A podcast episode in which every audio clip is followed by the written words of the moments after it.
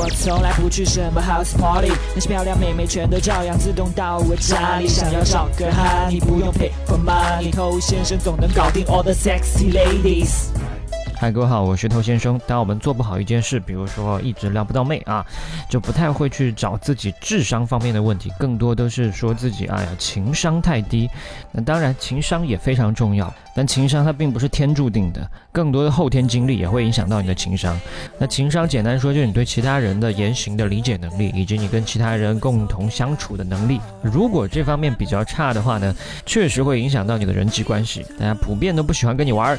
那据我观察呢，很多。情商低的人，同时伴随着另外的一个坏毛病。这个坏毛病呢，就是不知悔改。什么意思呢？他如果因为自己的情商低，说了一些话让别的人不开心，他会觉得是自己心直口快啊！你不经大脑说的一些话，把别人搞得不爽了，你一句心直口快，这事儿就没了呗。反正不是我的错啊！所以大部分的心直口快，基本上就是情商低的表现。这个没有什么好狡辩的。不要觉得心直口快是什么好习惯，一定伴随着其他人的受伤害。OK，那第二种表现呢，就是不太能够理解别人说话的意思，或者说他只能理解表面意思，没有 get 到人家真正的点。比如说你今天去到一个朋友家嘛，然后坐了一阵子呢，发现时间已经到了饭点了，所以朋友就问你啊，哎，要不中午你就在这吃饭吧？那情商低的人呢，在这个时候他就会真的留下来吃饭，搞得主人非常的尴尬，是吧？如果你现在还不明白为什么不能留下来吃饭的话呢，那你的情商可能也有一点点问题啊。就你还以为这个主人真的是想留你吃饭吗？如果他真的想留你吃饭，他会说你不准走啊，今天中午一定要在我们家吃饭，我菜都已经准备好了，这叫留人吃饭。但他说的是什么？要不中午你就在这吃饭吧？要不是什么意思呢？要不就是告诉你你是可以拒绝我的。不一定非得留下来吃，这是一个疑问句，向你征求意见。如果你情商高的话，你就应该说不不不，我已经有一些安排了，今天就不打扰了，改天我请你，对吧？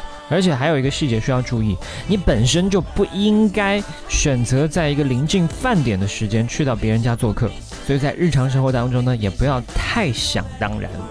嗨，你多久没有恋爱了？加入偷先生内部进化课程，学习更多干货。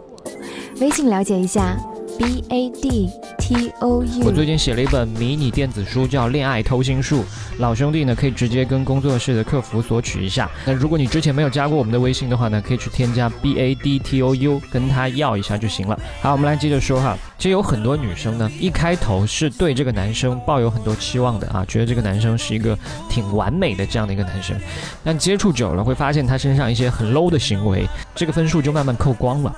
比如说，非常常见的一点就是情绪管理的能力，这其实也是自己情商水平的一种体现。常常因为一些没有必要的事情发火失控，然后失控完之后呢，又后悔，又去跟妹子道歉，这就会显得你怎么样？显得你反反复复，极其的不稳定，就非常 low。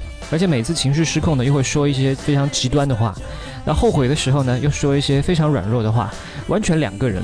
而且这两个人都是非常 low 的，用不同的方式在 low。哦耶！所以我希望你呢，就是每一次情绪有波动的时候，都先不要说话，因为你一说话，基本上都是在让自己出丑。